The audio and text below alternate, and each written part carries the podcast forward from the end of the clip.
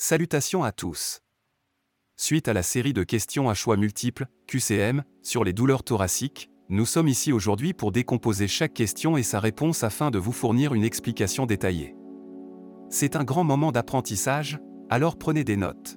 Commençons par la première question à choix multiples qui traitait des étiologies, ou des causes, des douleurs thoraciques. Toutes les étiologies énumérées dans la question peuvent être à l'origine de douleurs thoraciques. Prenons le temps d'explorer chacune d'entre elles plus en détail. La péricardite est une inflammation du péricarde, la mince couche de tissu qui entoure et protège le cœur. Cette inflammation peut être aiguë ou chronique, et est souvent associée à une douleur thoracique intense. La douleur peut être ressentie comme une douleur aiguë, tranchante et parfois piquante localisée principalement dans la région centrale du thorax. Elle peut s'aggraver lorsqu'on respire profondément ou lorsqu'on se couche, et peut être soulagée en se penchant en avant. Une dissection aortique est une déchirure dans la paroi de la plus grande artère du corps, l'aorte. C'est une urgence médicale qui nécessite une intervention immédiate. La douleur thoracique dans ce cas est souvent décrite comme extrêmement violente, soudaine et déchirante. Elle est souvent perçue comme la pire douleur jamais ressentie par le patient et peut se propager à l'arrière. Le syndrome de Tietz était la troisième étiologie sur la liste. Il s'agit d'une inflammation du cartilage qui relie une côte à la cage thoracique.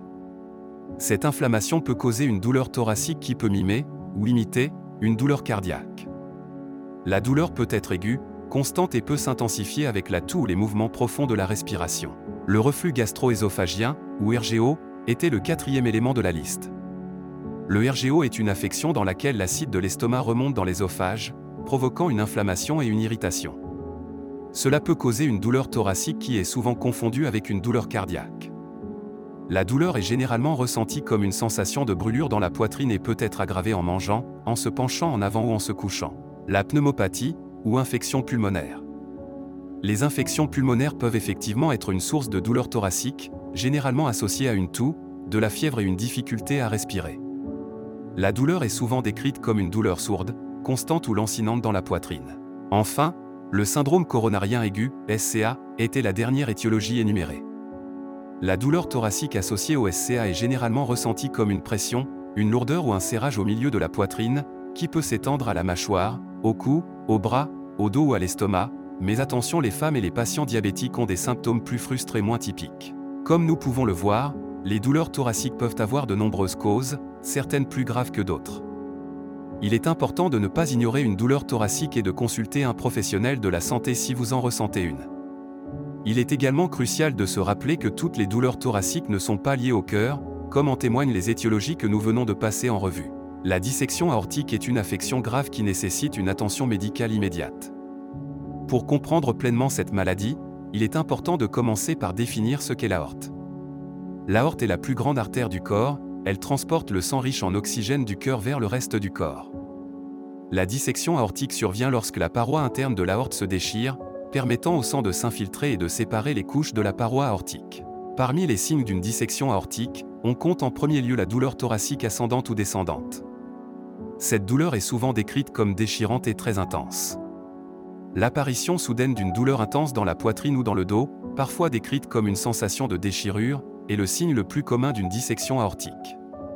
Cette douleur peut irradier vers le cou, la mâchoire, le dos ou l'abdomen il est essentiel de comprendre que l'intensité et la nature de la douleur peuvent varier considérablement d'une personne à l'autre. Certaines personnes peuvent ressentir une douleur semblable à celle d'une crise cardiaque, tandis que d'autres peuvent ressentir une douleur plus diffuse ou même aucune douleur du tout.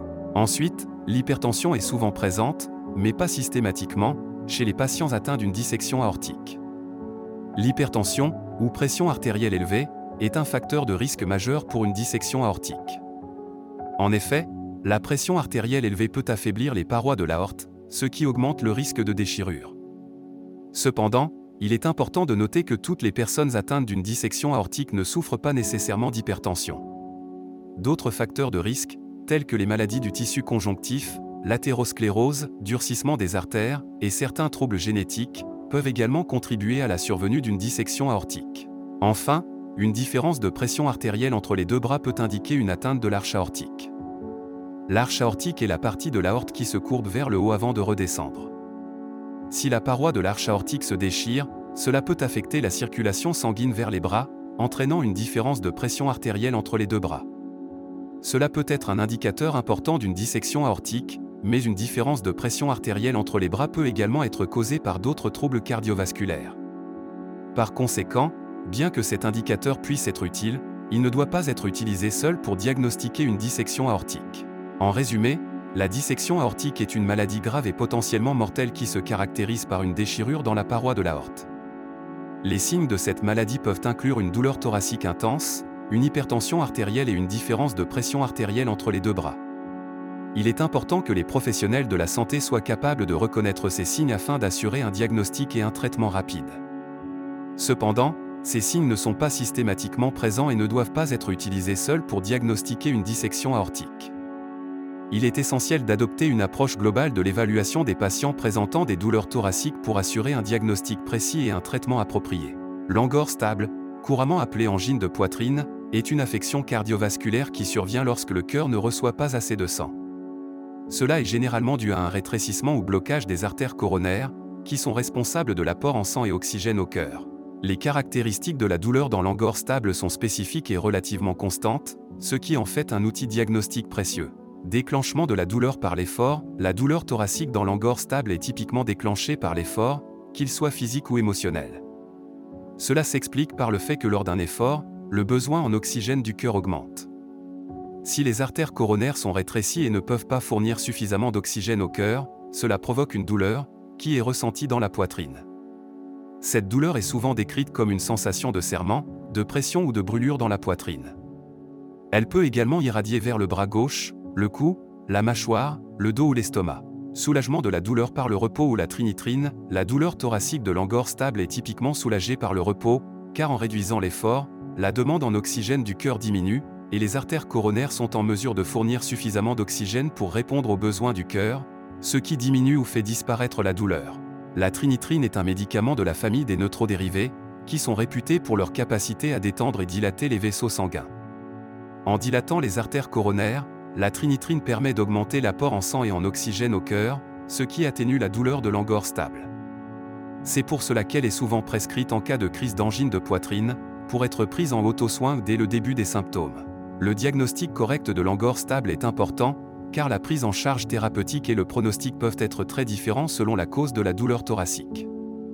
Par exemple, une douleur thoracique due à une angine de poitrine nécessite un traitement médicamenteux et éventuellement une procédure de cathétérisme cardiaque pour dilater ou contourner les artères coronaires rétrécies. En revanche, une douleur thoracique due à une maladie de l'ésophage ou à une affection pulmonaire nécessite un tout autre traitement. C'est pourquoi il est crucial de bien comprendre les caractéristiques de la douleur thoracique, afin de pouvoir orienter correctement le diagnostic. En résumé, L'angor stable est une affection cardiaque qui se manifeste par une douleur thoracique déclenchée par l'effort et soulageable par le repos ou l'administration de trinitrine. En raison de la gravité potentielle de cette maladie, il est important de reconnaître rapidement ces symptômes et de rechercher un traitement approprié. Comprendre les mécanismes sous-jacents de la douleur thoracique et de son soulagement peut aider à faciliter ce processus. Il existe de nombreux examens complémentaires utilisés pour évaluer et diagnostiquer ce type de douleur. Les trois principaux et plus fréquents examens utilisés sont l'électrocardiogramme, le dosage des troponines et la radiographie pulmonaire. Nous allons maintenant détailler ces trois examens. L'électrocardiogramme, souvent abrégé ECG, est un examen essentiel pour évaluer l'état cardiaque. En effet, la douleur thoracique peut être un signe de problème cardiaque. L'ECG est un examen non invasif qui enregistre l'activité électrique du cœur. En d'autres termes, il mesure les variations de tension électrique qui sont liées à l'activité cardiaque. Cet examen est généralement effectué en position allongée, et les électrodes sont placées sur le torse, les bras et les jambes du patient. L'ECG peut aider à déterminer si le cœur bat normalement, s'il y a des signes d'ischémie myocardique, c'est-à-dire une diminution de l'apport sanguin au cœur, s'il y a des signes d'infarctus du myocarde, c'est-à-dire une mort du muscle cardiaque due à un manque d'apport sanguin. Le plus souvent ces lésions entraînent une élévation du segment ST et des ondes Q de nécrose. Quand le segment ST est ascensionné, c'est une urgence vitale, il faut que le patient bénéficie en urgence d'une angiocoronarographie pour la pose d'un stent. Le deuxième examen complémentaire est le dosage des troponines. Les troponines sont des protéines qui se trouvent normalement à l'intérieur des cellules du muscle cardiaque. Lorsqu'il y a une souffrance myocardique, comme lors d'un infarctus du myocarde, les cellules du muscle cardiaque sont endommagées et libèrent les troponines dans le sang. Ainsi, un niveau élevé de troponine dans le sang est un indicateur de souffrance myocardique. Le dosage des troponines est donc un examen essentiel pour évaluer l'état du muscle cardiaque. Cet examen est réalisé par une prise de sang, et il peut être répété plusieurs fois pour suivre l'évolution de la souffrance myocardique. La radiographie pulmonaire. La radiographie pulmonaire est une technique d'imagerie médicale qui utilise des rayons X pour visualiser les organes de la poitrine, notamment les poumons et le cœur. Cette technique permet d'exclure d'autres causes de douleurs thoraciques, comme une pneumopathie, c'est-à-dire une inflammation des poumons, ou une embolie pulmonaire, c'est-à-dire un caillot de sang dans une artère pulmonaire. La radiographie pulmonaire peut montrer des signes d'infection, de maladies pulmonaires, de cancer ou d'autres problèmes thoraciques. La douleur thoracique peut avoir de nombreuses causes, et il est essentiel d'effectuer les bons examens complémentaires pour établir le bon diagnostic. L'électrocardiogramme, le dosage des troponines et la radiographie pulmonaire sont trois examens essentiels qui peuvent aider à déterminer la cause de la douleur thoracique. Il est important de noter que ces examens sont complémentaires et qu'ils sont généralement utilisés ensemble pour obtenir le tableau clinique le plus complet possible. Il est évident que de nombreux autres examens existent et pourront être prescrits et réalisés en fonction du contexte et des résultats de ces trois premiers examens, angiocoronarographie, angioscanner thoracique. Nous allons discuter des outils utilisés pour évaluer ce risque cardiovasculaire. Le questionnaire avait pour but d'identifier les éléments d'évaluation du risque de syndrome coronarien aigu. Les réponses correctes du questionnaire étaient le score de TIMI, thrombolysie myocardiale infarction, le score de Grasse, Global Registry of Acute Coronary Events, et le score d'AR, History, électrocardiogramme, âge, risk factor, n. Commençons par le score de TIMI. Le score de TIMI a été conçu pour évaluer le risque d'événements cardiaques chez les individus. Il s'agit d'un score allant de 0 à 7, basé sur sept critères cliniques et historiques. Ces critères incluent des facteurs tels que l'âge, l'existence d'antécédents de maladies coronaires et d'insuffisance cardiaque, ainsi que la présence de certains facteurs de risque tels que le diabète. Plus le score est élevé, plus le risque d'événements cardiaques indésirables est élevé. Venons au score de Grasse. Le score de Grasse est considéré comme plus complet que le score de TIMI car il inclut non seulement des variables cliniques, mais aussi des variables biologiques. Il est basé sur une échelle de 0 à 263 et tient compte des paramètres tels que l'âge, la fréquence cardiaque, la pression artérielle systolique, la créatinine sérique et le taux de marqueur cardiaque dans le sang. Il fournit une évaluation précise du risque de décès à l'hôpital et à 6 mois. Finalement, le score AR est utilisé pour évaluer le risque à court terme d'événements cardiaques majeurs, en particulier chez les patients présentant une douleur thoracique. Il comprend 5 éléments, chacun étant noté de 0 à 2, pour un score total de 0 à 10. Ces éléments sont l'histoire du patient, l'électrocardiogramme, l'âge, les facteurs de risque et le taux de troponine. Un score faible suggère un risque faible, tandis qu'un score élevé indique un risque plus élevé. Il est important de noter que ces scores sont des outils d'aide à la décision, ils ne remplacent pas le jugement clinique. Ils sont destinés à aider les médecins à déterminer à quel point un patient présentant une douleur thoracique est à risque d'événements cardiaques majeurs. Cependant, ils ne prennent pas en compte d'autres facteurs qui peuvent influencer le risque, comme le sexe, l'origine ethnique, le poids et d'autres conditions médicales sous-jacentes. Pour aller un peu plus loin, le syndrome coronarien aigu se réfère à un groupe de conditions qui sont causées par une diminution soudaine du flux sanguin vers le cœur. Cela comprend l'infarctus du myocarde avec sudécalage du segment ST, STEMI, et l'infarctus du myocarde sans sudécalage du segment ST, NSTEMI. Le STEMI et le NSTEMI sont des types d'infarctus du myocarde. Dans un STEMI, une artère coronaire est complètement bloquée, provoquant des dommages importants à une partie du muscle cardiaque. Dans un NSTEMI, le blocage est généralement partial, provoquant des dommages moins importants. En évaluant le risque de syndrome coronarien aigu, les médecins peuvent décider du meilleur plan de traitement pour chaque patient. Par exemple, un patient avec un risque élevé peut nécessiter une intervention plus agressive, comme une angioplastie ou une chirurgie de pontage.